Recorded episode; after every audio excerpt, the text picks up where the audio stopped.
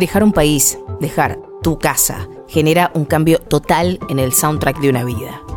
Y emigrar nos hace preguntarnos de nuevo quiénes somos y cuál es nuestra identidad hasta el, el, el, boricua se convierte más boricua en Nueva York. Como cuando te encontrás un argentino en algún lado y es familia, bueno, me pasa así con todos los latinos del mundo porque somos, tenemos algo parecido y algo nos conecta. La música acompaña a esa conexión con el origen de tu historia y amplía lo que hasta ese momento conocías. Se transforma en el gran conector temporal de tu memoria. Sabemos que desde que surgió el término música latina, la pregunta inmediata es, ¿y eso qué es? que sale del corazón, que va directo a, conectarse con, la esencia del arte.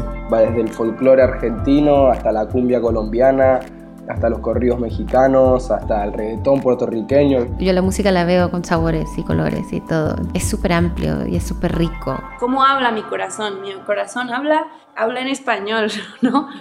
Para los artistas y para vos también, la música es eso que nos forma y define como personas. O sea, yo recuerdo que mi primer cassette fue de Mercedes Sosa. Si no creyera en la locura. Me dio un disco de los Beatles y después todo cambió. Shakira me marcó un montón.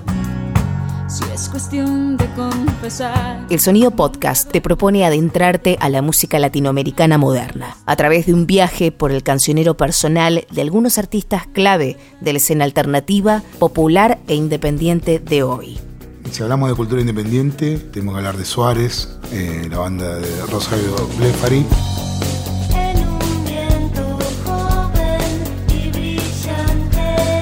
Nelly Furtado. Siento que Nelly es un link muy, muy fuerte Escucharás las historias de sus barrios a través de sus playlists personales. Entonces pues diría el apagón de Bad Bunny.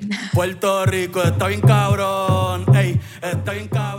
Todavía pasa en Barranquilla, pero cada vez que hay un apagón, los vecinos de la casa o del, edificio donde vivíamos llegaban a nuestra casa y mi papá me ponía a mí y a mi hermana a cantar canciones de ABBA. Te digo lo mismo de, de lo que yo quiero para el barrio, de lo que pienso el barrio, de lo que tengo que protestar, de lo que celebro. Aquí, nuestros artistas abrirán su bitácora sonora para compartir las gemas musicales que los influenciaron al componer y las vivencias que dejaron una huella en sus vidas. Estaba en un momento bien difícil, donde como que me había dado cuenta de que full, full yo iba a transicionar médicamente. A ella va todas y que se jodan los demás. En cada episodio, nuestros protagonistas nos regalarán pistas sobre el mapa sonoro del presente y del futuro de la música latinoamericana, iberoamericana y diaspórica.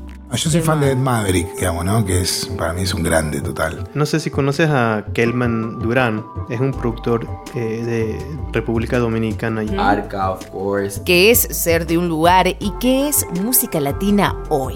Soy Albina Cabrera e intentaré comprender todo esto a través de ocho episodios con los viajes musicales y las escenas de Somos La Ferte, somos Raquel y Luis de Buscabulla. El lado negro. Silvan Estrada.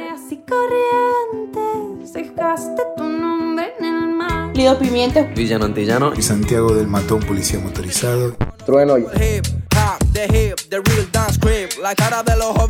Artistas actuales, cuya música nutre nuestros soundtracks personales. Por eso, esta primera temporada del Sonido Podcast se llama Cancioneros. El Sonido Podcast es el primero en español de KEXP. Se estrena en mayo de 2023. Suscríbete ahora en Apple Podcast, Spotify o donde sea que accedas a tus podcasts y sé el primero en escuchar cada nuevo episodio.